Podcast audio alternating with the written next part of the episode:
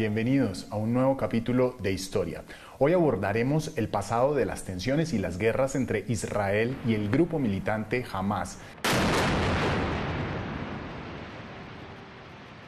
Lo que comenzó en Jerusalén con fuertes enfrentamientos entre manifestantes palestinos y la policía israelí en la icónica explanada de las mezquitas derivó en un fuego cruzado de cohetes, bombardeos aéreos y despliegue de artillería entre Hamas e Israel.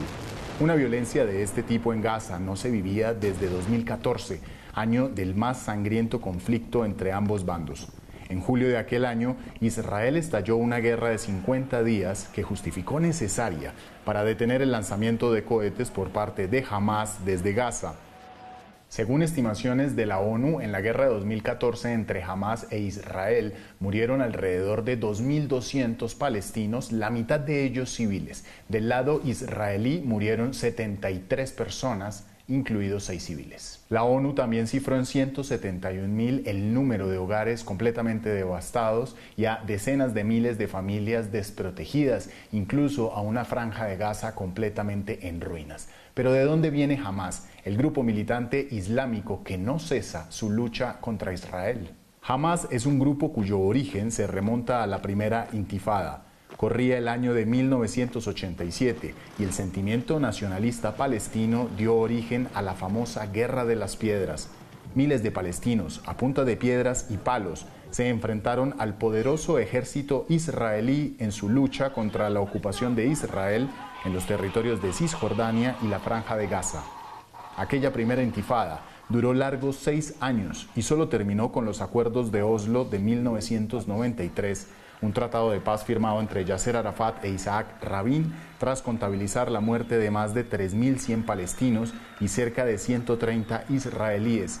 Pese a la paz lograda, el grupo Hamas se había consolidado bajo una carta fundacional en la cual quedó establecido el no reconocimiento al Estado de Israel y la lucha de su soberanía en la región histórica de Palestina. La segunda intifada estalló en septiembre del año 2000 en Jerusalén, la ciudad que permanece en disputa entre israelíes y palestinos, pues ambos la consideran la capital de sus estados. Justamente en las inmediaciones de la mezquita de Al-Aqsa, el lugar más sagrado de los musulmanes en Jerusalén, se apareció el por entonces líder israelí Ariel Sharon. La provocación que sintieron los fieles musulmanes por la visita de Sharon los llevó nuevamente a enfrentarse a las fuerzas israelíes a punta de piedra, sin importar que durante cinco años murieran alrededor de 5.000 palestinos, en su mayoría civiles. Del lado israelí murieron cerca de mil personas. Durante los cinco años de la segunda intifada ocurrieron varios hechos interesantes.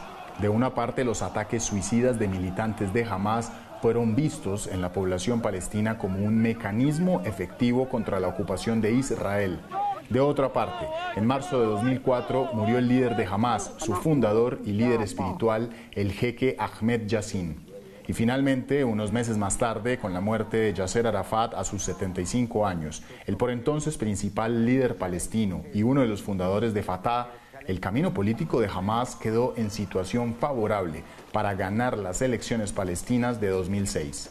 Otro de los aspectos que aventajó a Hamas en popularidad fue su trabajo social en clínicas y hospitales para salvaguardar a las víctimas palestinas que dejaba la segunda intifada. En cambio, los palestinos miraron con recelo a Fatah, el movimiento a la cabeza de la Autoridad Nacional Palestina, por entonces señalados de actos de corrupción e ineficacia política. El triunfo de Hamas sobre Fatah en las elecciones legislativas de 2006 desencadenó una crisis política que a su vez quebró cualquier alianza de las dos facciones palestinas.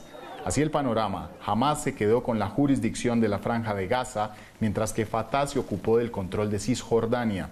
Con Hamas a cargo de Gaza y habiendo sido denominado organización terrorista por varias naciones, incluyendo a Israel, Estados Unidos y la Unión Europea, los enfrentamientos en la frontera de Gaza con Israel no se hicieron esperar. El primer gran conflicto ocurrió entre diciembre de 2008 y enero de 2009. Su detonante fue el lanzamiento de cohetes de Hamas como respuesta al desabastecimiento sufrido por el bloqueo israelí. En 2012 hubo otro conflicto por un aumento de las tensiones en Gaza de corta duración, pero que dejó 170 palestinos muertos. Así las cuentas, los conflictos directos entre Hamas e Israel han ocurrido, sin contar las intifadas, en el año 2008, en el 2012, el 2014 y ahora en el 2021. Si bien Estados Unidos y la Unión Europea han reivindicado la defensa legítima de Israel de los territorios que le fueron asignados por la ONU en 1948, año de la creación de su Estado, las organizaciones de derechos humanos internacionales han denunciado la desproporción con que Israel contraataca a sus enemigos árabes. Ejemplo de ello son la cantidad exagerada de muertos civiles del lado palestino, la destrucción masiva de sus ciudades y los territorios anexados ilegalmente en la Guerra de los Seis Días. Del lado de los palestinos, jamás funge como el ala extremista que dice no ceder ante Israel hasta tanto no recuperar los territorios ocupados, en especial Jerusalén del Este, la considerada por los palestinos capital de su futuro Estado y que desde 1967 permanece en control absoluto de Israel. Un conflicto que aparentemente no tiene fin. Así concluimos. Soy Andrés Suárez Jaramillo. Gracias por compartir y comentar estas historias que las encuentran en los programas de France24.com.